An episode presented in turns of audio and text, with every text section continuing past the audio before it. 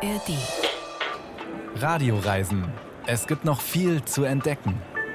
Ein Podcast von Bayern 2.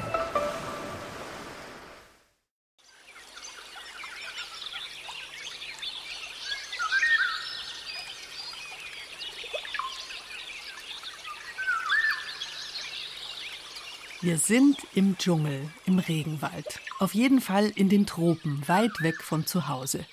Ein überwältigendes Naturerlebnis ist das, was für ein unfassbares Wunder ist unser Planet. Das wird einem vielleicht besonders an Orten klar, die ganz anders sind als das gewohnte daheim. Nur, wer nicht die Zeit hat, die ganze Welt mit dem Radl oder zu Fuß zu bereisen, kommt an diese Orte nur mit dem Flugzeug. Der Traum vom Fliegen, die Sehnsucht nach dem komplett anderen, das steckt tief drin in vielen Menschen. Aber der Kopf sagt heute bei manchen, oh nein, geht gar nicht mehr. Der Weltklimabericht ist diese Woche erschienen, er ist ernüchternd bis deprimierend. Also, was tun? Um das Dilemma mit den Fernreisen geht es heute in den Radioreisen, mit Beispielen, die auch ermutigend sind. Bärbel Wossack ist am Mikrofon und ich verspreche, es gibt viel zu entdecken.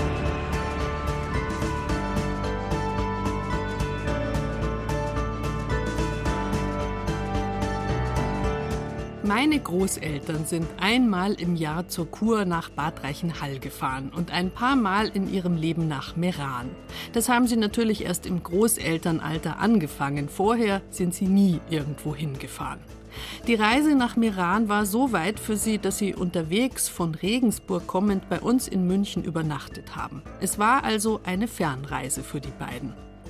Als ich ein Kind war, sind wir mit dem Auto nach Frankreich oder Jugoslawien gefahren. Flugreisen waren jenseits des Vorstellbaren. Später dann war es für meine Generation vor allem eine Frage von Zeit und weniger von Geld, welcher Kontinent als nächstes auf der Flugreiseliste stand. Das kommt mir persönlich heute absurd vor. Ohne jedes Zögern ins Flugzeug steigen, das klappt jedenfalls bei mir nicht mehr. Auch wenn ich weiß, dass ich nicht die Welt rette, bloß weil ich ein bisschen weniger fliege. Meine Lebensbilanz ist CO2-technisch eh hoffnungslos. Also gar nicht mehr fliegen, für immer an hochkomplexen Zugbuchungen verzweifeln und scheitern, das ist allerdings auch eine schwierige Vorstellung.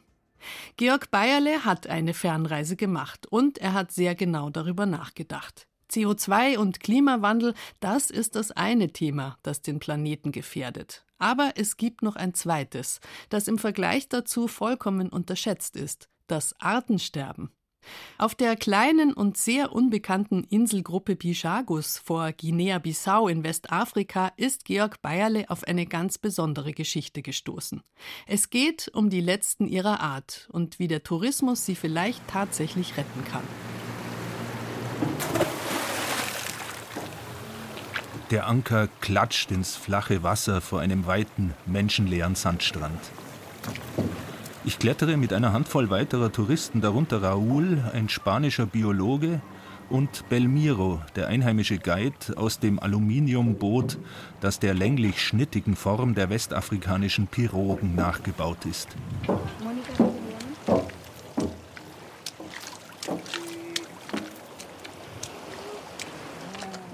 Ein paar Schritte durchs Wasser, dann hinterlassen wir erste Fußspuren auf dem feinen weißen Sand, der vor uns vollkommen unberührt war. Von See aus war zuerst der Waldzaun der Insel in der diesigen Luft wie eine Fata Morgana schwebend aufgetaucht. Jetzt holen mich die sanften Wellen, die um meine nackten Füße spielen, ins Hier und Jetzt zurück. Nur knorrige Äste und bizarre Baumskelette, die das Meer angeschwemmt hat, dörren wie Knochenreste von Dinosauriern in der Tropensonne. So muss es sich anfühlen, als erster Mensch ein unentdecktes Eiland zu betreten. Raúl geht es genauso. Du kommst an und findest das hier, Sand, Wald, und sofort willst du es erforschen. Letztes Mal haben wir eine zwei Meter lange Kobra auf einem Baum entdeckt. Das war für mich ein Wow-Moment. Das hier ist so, dass ich nur da bleiben will, alles erforschen, was da ist. Wir wissen nichts davon.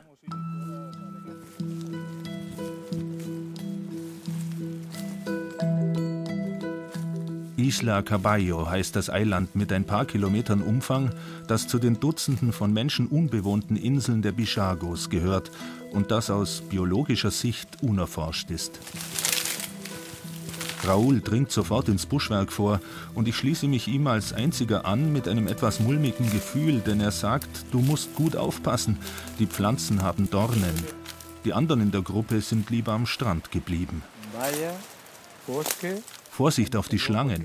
Viele stellen sich starr und imitieren einen Ast. Und immer beim Gehen nach vorne schauen, sagt Raoul.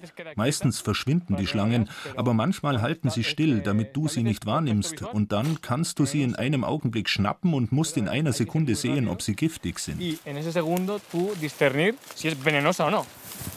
Der Biologe will sie fangen, um die Art zu bestimmen. Mir geht es darum, dabei zu sein. Nach nur wenigen Minuten hat mich diese unbekannte Natur gebannt. Mit jedem Schritt entdecke ich etwas. Und dabei will ich diese kleine Expedition, außer mit einigen Kratzern, auch heil überstehen. Vergessen werde ich diese Stunden im Dschungel der unbewohnten Insel Caballo nie. Auch weil jetzt ein länglicher dunkler Körper mit langem Echsenschwanz im Nu im Dickicht verschwindet.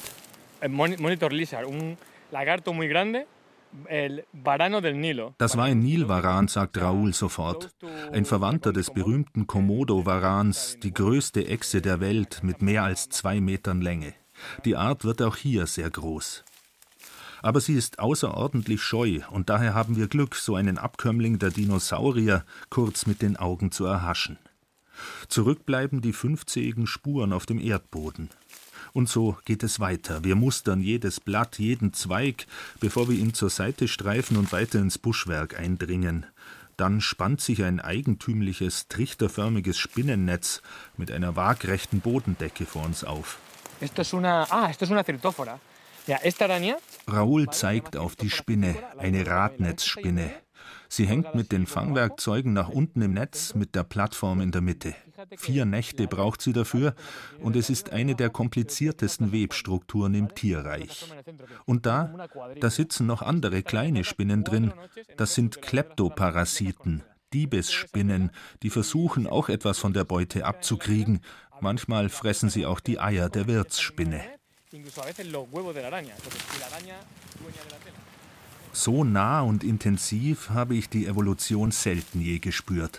Vom Menschen komplett unbeeinflusst, in einer unüberschaubaren Vielzahl an Lebensformen. Es würde Monate dauern, allein die Artenvielfalt nur dieser einen kleinen Insel zu erforschen. Ich bin auf dieses Inselarchipel aufmerksam geworden, weil es dort einzigartige Salzwasserflusspferde gibt und weil es die Kinderstube der Meeresschildkröten ist. Der Stützpunkt ist ein von den Einheimischen betriebenes kleines Ökoressort auf einer der Hauptinseln in Orango. Es besteht aus einer Handvoll Hütten im traditionellen Baustil.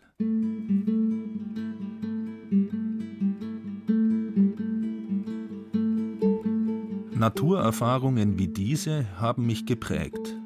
Der Kontakt mit den Menschen, deren Kultur auf ihren abgelegenen Inseln auch von der portugiesischen Kolonisation unbeschadet geblieben ist, erweitert mein Wissen, macht mich aufmerksamer für vieles, was um uns existiert und geschieht. Und ich will entdecken, die Erde, Natur und die Kulturen immer besser verstehen. Auf der anderen Seite bin ich Tourist, bin 3000 Meilen geflogen, um hierher zu kommen, noch ist nur eine Handvoll Reisende da, aber trage ich auch als Reporter dazu bei, dass dieses Naturparadies am Ende bevölkert wird? Aber genau diese begrenzte Menge von Touristen bringt der Umwelt und den Menschen hier vieles. Belmiro, der Guide, arbeitet auch als Koch in der Lodge von Orango, die nur 14 Zimmer hat. Der Job sichert ihm und weiteren Frauen und Männern aus dem Dorf den Lebensunterhalt. In einer Art portugiesisch-kreolischem Mix kauderwelschen wir über die Lebensgeschichte des kräftigen und großgewachsenen Mannes aus dem Dorf, einen Kilometer von der Lodge. In der Schule hat er etwas Fremdsprachen gelernt. Vor allem aber lernt er, indem er mit den Gästen redet, die hierher kommen. Früher war er auf dem Feld und hat Reis und Gemüse angebaut. Dann bekam er die Möglichkeit, in diesem kleinen Hotel zu arbeiten. Es war einst von Aussteigern gebaut worden, lag dann brach und wurde von einer spanischen Stiftung übernommen. Die betreibt es jetzt und setzt nur Leute aus dem Dorf als Beschäftigte ein. Mit den Gewinnen aus dem Naturtourismus wurden die Schule und der Sanitätsposten im Dorf aufgebaut. Belmiro nimmt uns mit dorthin. Ein Trampelpfad führt in die Tabanka aus einfachen Holzhütten.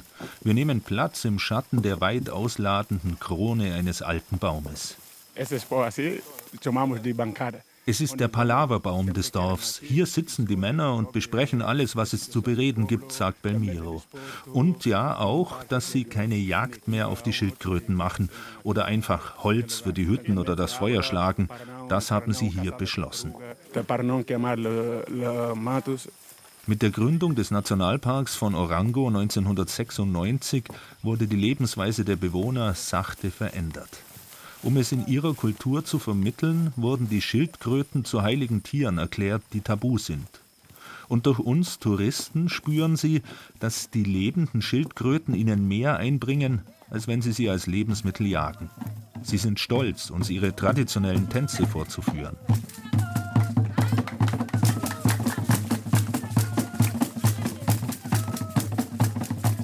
Sechs junge Frauen stampfen im Auf und Nieder des Rhythmus im Kreis. Sie bereiten sich auf den Fanado, die Initiation, vor, bei der sie sich monatelang auf eine der heiligen Inseln zurückziehen und fernab der Dorfgesellschaft leben. Danach sind sie von ihrem Vorleben gereinigt und bereit, eine Familie zu gründen. Ihre althergebrachten Riten und Bräuche leben die Bishagos sogar noch bewusster, seit sie mit dem Ressort auch regelmäßig kleine Touristengruppen auf ihrer Insel beherbergen.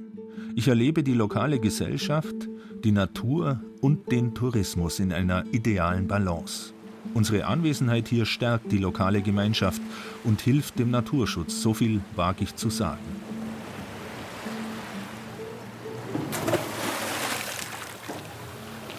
Dann ist es soweit. Nach einer stundenlangen Bootsfahrt durch die diesige Atmosphäre der Inseln wirft unsere moderne Piroge vor der äußersten Insel Anker, dem Eiland Poilao. Weniger als einmal einen Kilometer ist es klein. Und gerade diesen Flecken suchen 30.000 grüne Meeresschildkröten in der Fortpflanzungszeit von September bis März auf, um hier ihre Eier abzulegen. Zu ihrem Schutz gibt es keine Infrastruktur auf der Insel, nur eine kleine Besuchergruppe darf tagsüber landen und kann dann die Nacht hier verbringen. In einem einfachen Lager aus Holzpritschen verbringen wir die ersten Stunden der Nacht, bis die Flut kommt. Dann Zuerst als undeutliche dunkle Masse sehen wir sie, die bis zu 200 Kilo schweren und anderthalb Meter langen gepanzerten Kolosse lassen sich an den Strand treiben, schleppen sich mit ihren Flossen über den Sand, um hier bei Mitternacht im Schutz vor der Tageshitze ihre Eier abzulegen. Sie haben zwei bis drei Stunden Zeit, sonst macht ihnen die Ebbe die Rückkehr ins Wasser unmöglich und sie vertrocknen in der Sonne. Drei Meter vor uns robbt im Rotlicht unserer Stirnlampen eines der wuchtigen Wesen den Strand hinauf in mühsamen Schwimmbewegungen.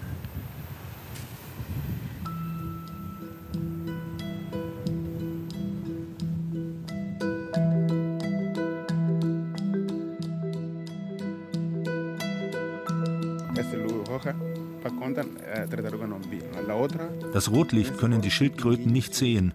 Bei normalem Licht würden sie sofort kehrt machen, erklärt Belmiro. Sie ist eben aus dem Wasser gekommen und bereitet jetzt das Nest vor. Wir dürfen jetzt nicht so nah hingehen, sonst verzieht sich die Schildkröte wieder ins Meer.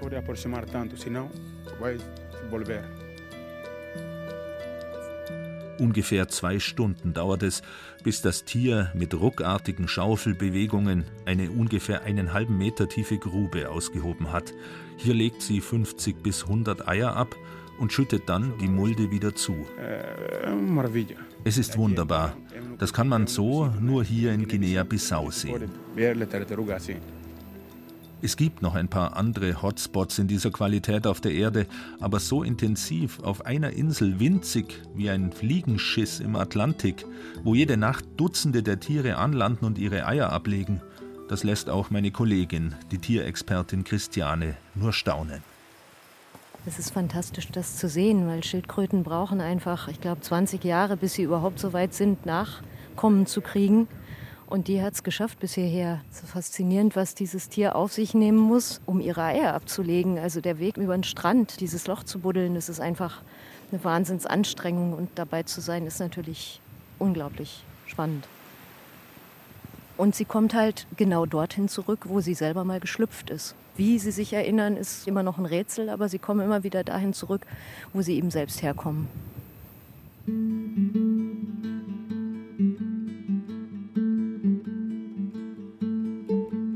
Dieses Lebewesen aus der Zeit der Dinosaurier schafft es seit 120 Millionen Jahren, sich mit seiner mühseligen und gefährlichen Fortpflanzungsweise auf der Erde zu behaupten. Während diese Kreatur still ihre Arbeit verrichtet, eröffnet sich mir diese ungeheure Dimension des Lebens auf unserem Planeten. Wir, der sogenannte Homo sapiens, ist im Vergleich dazu erst einen Augenblick lang hier und wir verändern doch den Planeten in allem, was wir tun. Die Frage, ob ich fliegen darf, nur um zu reisen und meinen Klimafußabdruck setze, der nicht, wie die ersten Schritte auf der einsamen Insel von der nächsten Welle wieder weggewaschen wird, sie stellt sich mir in diesem Moment noch einmal besonders.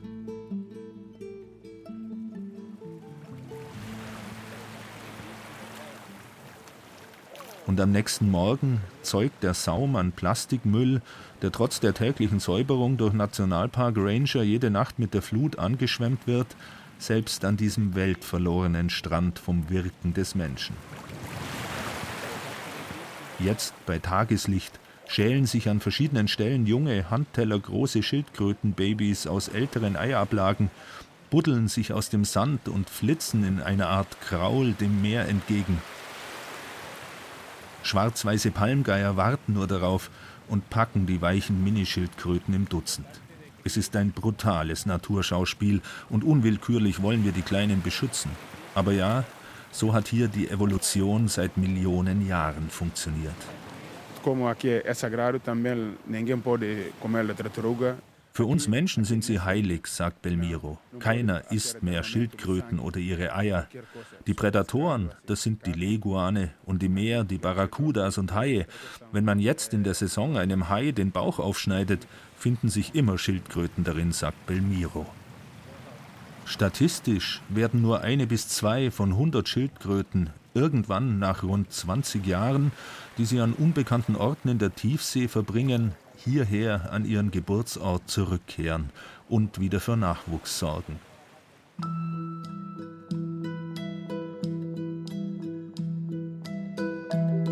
Beeindruckt und beseelt von diesem Erlebnis verlassen wir Poilau.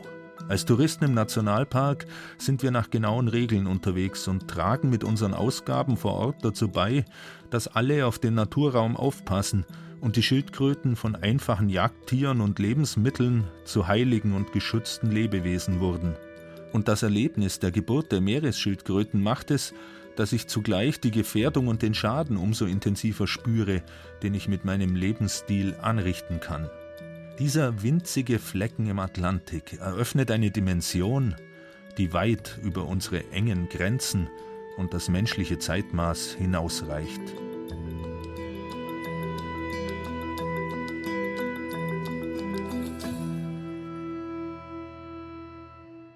Die Radioreisen auf Bayern 2 oder, wenn Sie noch tiefer eintauchen wollen in fremde Welten, ganz ohne ins Flugzeug zu steigen, hören Sie doch mal rein in unseren Radioreisen Podcast. Ganz einfach zu abonnieren über die App der ARD Audiothek. Gerade waren wir weit weg vor der Küste von Westafrika auf dem Bijagos-Archipel in Guinea-Bissau. Dort kommt man realistischerweise nur mit dem Flugzeug hin. Und Georg Bayerle hat uns ja gerade geschildert, dass er diese Reise vor seinem sonst gerne nagenden Gewissen bezüglich des Themas Flugreisen durchaus rechtfertigen kann. Das mit dem Gewissen, mit der Flugscham, das treibt nicht nur Georg und mich um, sondern viele Menschen. Aber ändert sich dadurch auch etwas auf dem Reisemarkt? Geht der Tourismus langsam in eine andere Richtung? Das lässt sich besonders gut auf der weltweit größten Touristikmesse beobachten, auf der ITB in Berlin. Nach langer Corona-Pause hat die ITB jetzt wieder stattgefunden. Georg Bayerle war dort und ist jetzt bei mir im Studio, um uns zu erzählen, was er da alles beobachtet hat.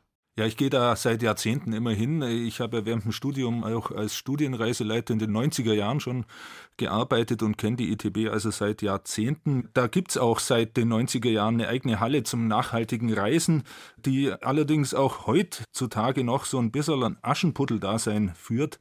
Also es gibt da zwar den Trend, aber die Tatsache, dass das Reisen jetzt wieder so richtig anläuft und brummt und auch die internationalen Flüge wieder losgehen, das stand auf der ITB doch stark im Vordergrund. Das klingt jetzt so ein bisschen nach Enttäuschung. Also es geht nicht so vorwärts, wie du es dir wünschen würdest? Ja, wie eigentlich sozusagen die Welt es sich wünschen sollte, dass hier eine Transformation stattfindet in der Art und Weise, wie Tourismus abläuft. Auch die Erhebungen eines der weltweit größten Online-Reiseportale, die eine Billion Buchungen im Jahr verzeichnen, äh, haben festgestellt, dass 90 Prozent der Nutzer sich wünschen würden, nachhaltig zu reisen, aber sie sind überfordert mit den Entscheidungen. Sie bräuchten viel klarere und transparentere Merkmale und Kriterien. Das Resümee bestätigen auch die Erfahrungen eines führenden Münchner Studienreiseveranstalters. Das Unternehmen hat 2021 die Kompensation aller Reisebestandteile eingeschlossen, erklärt uns jetzt der Produktchef Peter Strub. Vermeiden ist immer die beste Lösung, aber Kompensation ist immerhin die zweitbeste Lösung. Seit 2021 kompensieren wir für unsere Gäste alle Komponenten einer Reise, also auch die Flüge, Hotel und Verpflegungsleistungen. Vorher waren 2% bereit, ihre Flüge freiwillig zu kompensieren. Jetzt sagen 84% unserer Gäste, prima, dass ihr das für uns erledigt. Also ein hochinteressantes Ergebnis, denn es gibt eine große Zustimmung dafür und die kostet ja bei Fernreisen durchaus auch mehrere hundert Euro. Ja, der Firmensprecher hat ja gerade selbst gesagt, es ist die zweitbeste Lösung. Worüber wird noch diskutiert?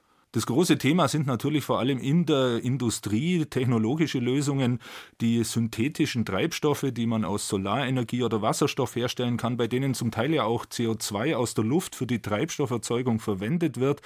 Aber wenn man das mal alles zusammenfassen möchte, von einer echten Alternative und dieser Vision eines CO2-neutralen Fliegens sind wir da ganz weit entfernt. Interessant fand ich noch, was Kroatiens Tourismusministerin Nikolina Brnjac vorgetragen hat. Also Kroatien wird 10 Millionen sogenannte Touristenbäume pflanzen. Und das hat das Adrialand von einer Agentur ausrechnen lassen, wie viel der CO2-Ausstoß aller Autoanreisen der Touristen in dem Land ausmacht und dadurch die Kompensation bestimmt. Und da werden Fachleute im Landwirtschaftsministerium festlegen, wo genau dann welche Baumart in dem Land gepflanzt wird, was da am besten wächst. Aber klar ist auch, der Tourismus in Kroatien freut sich über neue Flugverbindungen. Also man sieht schon, wie zwiespältig und widersprüchlich das nach wie vor ist. Ja, weil natürlich das Vermeiden in vielen Fällen auch Verzicht bedeuten würde. Ja, der Hintergrund ist ja diese altbekannte Trias. Der Tourismus ist einerseits Wirtschaftsfaktor, der Tourismus ist Lernort für besondere und wichtige kulturübergreifende Erfahrungen und Erlebnisse und es geht natürlich um den Schutz der Erde und der Lebensgrundlagen.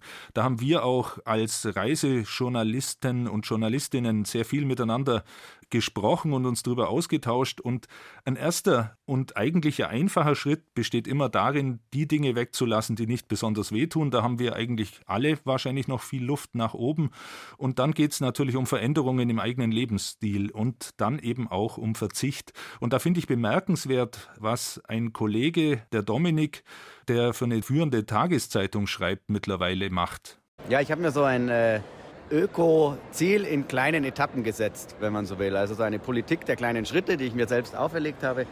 Das heißt erstens höchstens ein Flug im Jahr, die Flüge auf jeden Fall kompensieren und dass ich versuche, so gut wie keine Pkw-Kilometer mehr alleine zurückzulegen. Und er kommt jetzt zum Beispiel als Reisejournalist von immerhin drei Europaflügen und zwei Interkontinentalflügen im Jahr runter und hat beispielsweise eine Reise zu den Polarlichtern in Nordschweden in einer mehrtägigen Zuganreise absolviert. Und sein Bericht ist auch auf sehr viel Interesse gestoßen, was wiederum zeigt, dass das Thema eben schon viele Menschen bewegt. Ja, wir beschäftigen uns ja auch seit Jahren damit, Reisen als Gesamterlebnis neu und mit diesen Dimensionen des Unterwegsseins neu aufzugleisen, wenn wir mal im Bild der Bahn bleiben möchten. Welche Stellschrauben gibt es noch?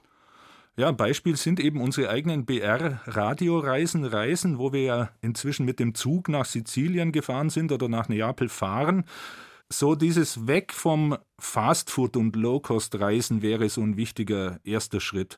Zur ganzheitlichen Betrachtung gehört natürlich dazu, was der Tourismus in den Zielländern bewirkt. Wird da die lokale Wirtschaft unterstützt? Trägt der Tourismus umgekehrt vielleicht auch zum Naturschutz bei? Auf der ITB in Berlin hat jetzt ein großer Hoteldachverband, dem weltweit 11.000 Hotels und Hotelketten angehören, den Net Positivity Approach vorgestellt. Das bedeutet, dass die Hotels vom Wasserverbrauch bis zur stabilen Beschäftigung einheimischer Mitarbeitender in der Gesamtbilanz einen positiven Effekt haben sollen. Da gibt es natürlich viel Etikettenschwindel und es bräuchte natürlich klarere und transparentere Kriterien und eben auch eine Wirtschaftsförderung, die gar nicht mehr ohne ökologische und soziale Maßstäbe auskommt. Die Politik allerdings ist da halt auch ziemlich langsam. Und so stellt sich natürlich die Frage, ob Tourismus und Klimaschutz wirklich zusammenpassen. Und dann bedeutet mehr Nachhaltigkeit auch oft Qualitätssteigerung und damit höhere Preise. Können sich dann nur noch die Wohlhabenderen das Reisen leisten? Eine ganz zentrale Frage, die da ständig debattiert wird und klar, wenn man auf unsere Großelterngeneration schaut, die sich oft gar nicht aus dem Land bewegt hat, die war ja im Prinzip geradezu ideal klimafreundlich unterwegs. Das war eine andere Zeit, trotzdem finde ich es spannend, sich das immer wieder vor Augen zu halten. Bei dieser Entscheidung, brauche ich eine Reise überhaupt und was bringt sie mir? Heute haben wir noch die Wahl, können etwas verändern. Sollte der Klimagau tatsächlich eintreten, dann gibt es keine Wahl mehr und dann wird es richtig unsozial. Und gerade diese einfachen Alternativen, die Bahn mit Europa-Spezialtarifen, hat günstige europaweite Angebote. Von einheimischen betriebene Hotels oder Pensionen sind oft freundlicher, kulinarisch interessanter und eben auch oft billiger als diese großen Unternehmen. Letztes Beispiel vielleicht, wir waren jetzt zu viert eine Woche zum Touren gehen im Piemont und im Wallis unterwegs im Auto mit Halbpension, allem Essen und den lokalen Weinen jeden Abend für gut 500 Euro pro Person. Also auch da geht mit hoher Qualität was und ist gar nicht so teuer. Georg Beile, ich sage vielen Dank für den Besuch. Gern. Weit weg geht es heute bei uns, aber was ist schon weit weg im 21. Jahrhundert? Fliegen ist so billig und so einfach, trotz Klimakrise ist das immer noch so. Ich kann das brandaktuell bestätigen, nachdem ich in den letzten Tagen fast daran gescheitert wäre, einen Zug nach Frankreich zu buchen. Das klappt jetzt nur mit einem absurd langen und teuren Umweg über Köln und Brüssel und ich gebe zu, die ganze Zeit war da dieses Wölkchen über meinem Kopf. Hey, einfach mit dem Flieger nach Brüssel. Zwei 200 Euro und du bist dabei eineinhalb Stunden ganz easy, nur ein klitzekleiner Klick entfernt. Und ohne, wie bei der Bahn, dauernd im aller, allerletzten Buchungsschritt zu sehen, Reservierung nicht möglich oder Angebot nicht mehr vorhanden oder Vorgang abgebrochen. Solche Zweifel, welches Verkehrsmittel jetzt das bessere ist, die gibt es beim Reiseziel Karibik natürlich nicht. Fliegen oder gar nicht hinkommen, das sind die Alternativen. Isa Hoffinger war auf Barbados, also ziemlich nah dran am Paradies. Sie war überrascht, wie groß das Thema Nachhaltigkeit dort im Tourismus inzwischen geworden ist. Mein erster selbstgepflanzter Baum ist eine Sie. Was für eine Schönheit, ruft Paul und meint das ironisch. Mit krachenden Spatenhieben haben wir es nach zehn Minuten endlich geschafft, einen jungen Fikus aus einem Plastiktopf zu klopfen. Das exotische Bäumchen sieht genauso aus wie unsere Birkenfeige. Nur ist er mit etwa 1,90, viel länger und hat einen dünnen Stamm. Ja, darum. Ja. Paul ist der einzige Mann in unserer Gruppe. Gemeinsam mit ihm stehen wir, sieben Frauen, bis zu den Knöcheln im Matsch. Unsere Wanderschuhe sind braun geworden. Von der Erde, in der wir mit vereinten Kräften ein tiefes Loch gebuddelt haben, in das wir unser Bäumchen nun setzen. Im Coco Hill Forest an der Ostküste von Barbados können Urlauber Bäume pflanzen.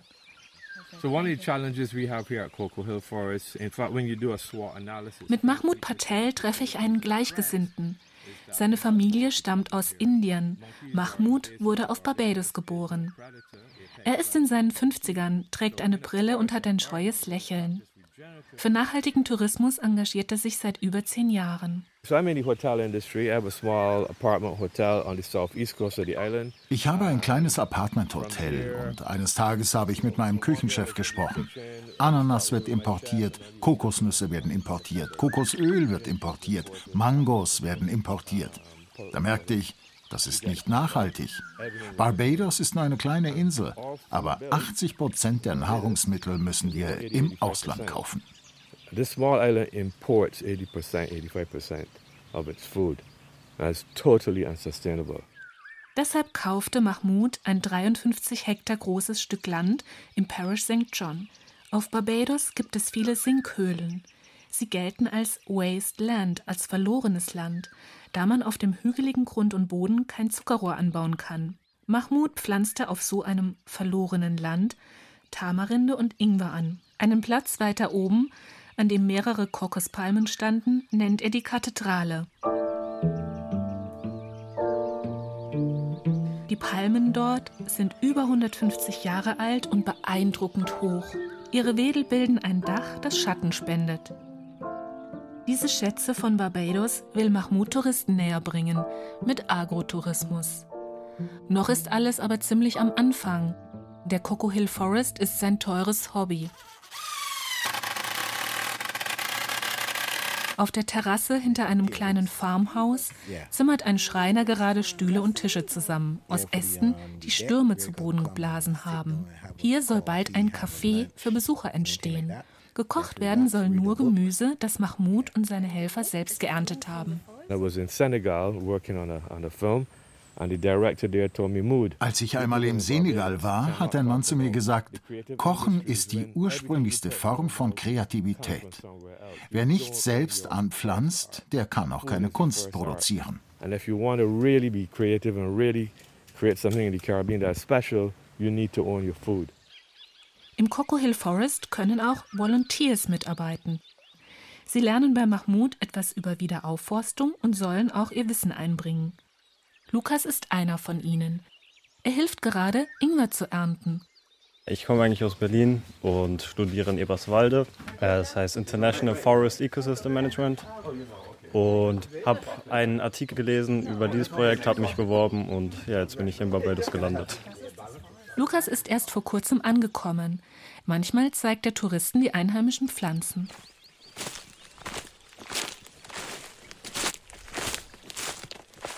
This would be, I think this would be a finch. Wir wandern durch den Coco Hill Forest mit Sylvester Haynes. Er ist schon über 60 Jahre alt und macht heute seinen ersten Spaziergang mit Gästen. Silvester liebt den Wald und kennt sich gut mit tropischen Pflanzen aus. Als Rentner hat er jetzt Zeit und möchte etwas Sinnvolles machen. Darum hat er sich bei Mahmoud als Guide beworben. That's a jamun tree. That's a fruit that people make nice wine out from. Der Jamun Tree hat Beeren, daraus machen wir Wein. Und das hier sind Beerenblätterbäume. Es gibt weibliche und männliche Gewächse. Die männlichen haben kein Aroma, was komisch ist, denn in der Natur sind die Männchen oft prächtiger. Da vorne seht ihr unsere einheimischen Fahne und Pilze.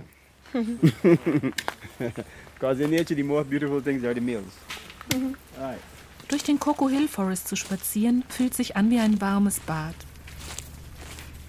Ein paar Regentropfen kullern über meine Schultern. Liquid Sunshine, so nennen die Barbadians die kurzen Schauer, die im Sommer, von Juni bis Oktober, auf die Insel prasseln. In diesen Monaten ist Regenzeit auf Barbados. Mein Kleid klebt am Körper, weil die Luft nach dem Gewitter so feucht ist, aber mein Atem geht so tief und ruhig wie bei einer Yogastunde, obwohl wir bergauf laufen. Mahmoud meint, der Sinn des Lebens bestünde immer in einer Kunstform, vor allem in der Kunst zu leben. Und der Coco Hill Forest sei auch ein Gesamtkunstwerk.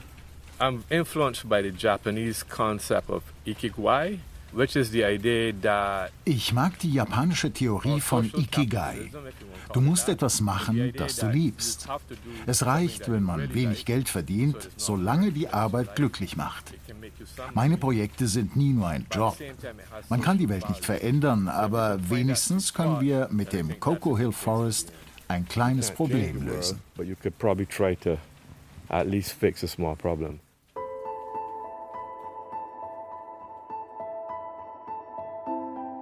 Jahrhundertelang war Barbados für eine brutale Sklaverei bekannt.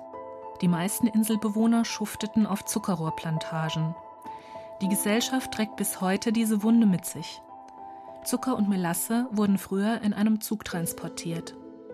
Die Eisenbahnschienen, die das Land bis heute durchfurchen, wirken auf mich wie eine Narbe. Seit 2020 werden auf dem alten Schienennetz neue Wege angelegt für Wanderer und Läufer. Wir erreichen das Codrington College. Das theologische Seminar steht auf einem 700 Hektar großen Grundstück im Parish St. John. Die goldene Abendsonne fließt auf den Rasen und spiegelt sich in den Fenstern des Gebäudes aus Steinen, das mich an ein Schloss erinnert. Ich treffe John Hunt von der Organic Growers and Consumers Association. 2018 hat diese Bioanbaukooperative zusammen mit dem Codrington College ein Projekt gestartet. Das Beet der Organic Growers ist etwa so groß wie ein Tennisplatz und liegt auf einer Anhöhe hinter dem College, mit einem tollen Blick auf das Meer. Wir pflanzen hier Papaya, Bananen, Aloe Vera, Ingwer und Zitronengras an. Das College hat uns das Land zur Verfügung gestellt. Farmer aus der Gegend können sich am Anbau beteiligen und Individualtouristen, die selbst kochen, können die Ernte kaufen und mit den Gärtnern in Kontakt kommen. Oder mit John Hunt. Seit 1997 arbeite ich im biologischen Anbau. Ich hatte eine eigene Farm. Danach habe ich mich für das Walkers Reserve engagiert. Das ist ein großes Naturschutzgebiet im Norden. John weiß, dass die große ökologische Wende nicht von der Karibik ausgehen wird. Aber statt zu protestieren, packt er die Dinge lieber an. Ich denke daran, wie klein Barbados ist. Gerade mal so groß wie Bremen. Noch nie sind mir so viele Natur- und Umweltschützer auf so kleiner Fläche begegnet. An der Südostküste treffe ich Randy Licorice von Dare to Care. Er ist 39 Jahre alt und ein passionierter Radrennfahrer. Ich darf mit ihm eine Beach Cleanup Tour mit dem Rad machen. Wir fahren jetzt zu einem Strand. Dort sammeln wir den Müll in diesem Sack. Den Sack entsorgen wir dann. Wir steigen auf unsere Räder. Er aufs Rennrad, ich auf ein E-Bike. Und dann geht's los. Der Fahrtwind fühlt sich frisch an, viel besser als die Klimaanlagen in den Taxis. It started with myself and a good friend of mine, Delano, which we all cycled together. Ein Freund von mir und ich haben eines Tages bei einer Tagestour gesehen, dass viel Müll an den Stränden liegt. Nicht an der Südküste, dort reinigen die Hotels die Strände, sondern an der Ostseite. Da wussten wir, dass wir etwas tun wollten. Und so kamen wir auf die Idee, Dare to Care zu gründen. We have to figure out how to do it on a budget. Das Beach Cleaning ist eine Herzensangelegenheit für Randy. Wenn hier zum Beispiel eine Kokospalme steht und ihre Wurzeln saugen das Mikroplastik auf, was passiert, wenn man aus einer Kokosnuss trinkt? Der Baum ist krank und man selbst wird dann auch krank.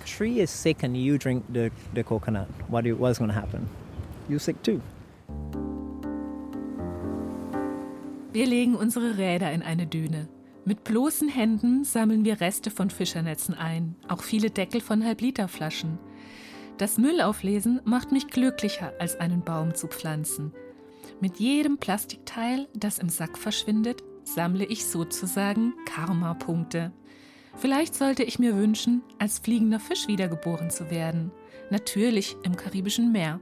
Dann könnte ich mein nächstes Leben an den Küsten von Barbados verbringen.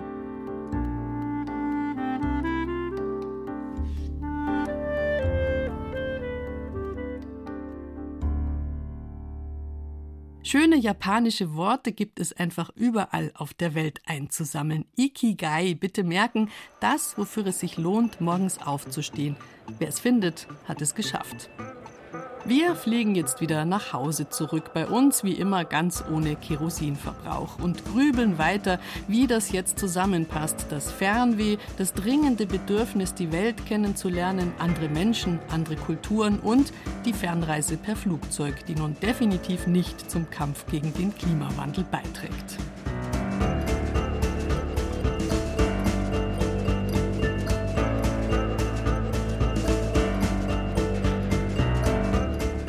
Eines Tages die ultimative Lösung für Fernreisen gibt, das Wasserstoffflugzeug vielleicht, empfehle ich zum Verreisen unseren Radioreisen Podcast. Zu finden ist er in der ARD Audiothek. Da gibt es uns jederzeit zum Streamen, Runterladen, Abonnieren, jederzeit und so lang und so oft Sie wollen. Ich freue mich, wenn Sie zuhören, egal auf welchem Kanal. Am Mikrofon war Bärbel Wossack. Hier noch eine Empfehlung für einen anderen Podcast, der auch was mit Reisen zu tun hat. Eine Reise in eine befremdliche, aber sehr spannende Welt. Es geht um den Après-Ski und das, was dahinter den Kulissen alles passiert. Eine harte Industrie hinter der aufgesetzten Hüttenromantik. Der Rausch der Berge heißt das Feature übrigens von und mit mir, Bärbel Wossack, zu finden unter Radio Feature in der ARD Audiothek.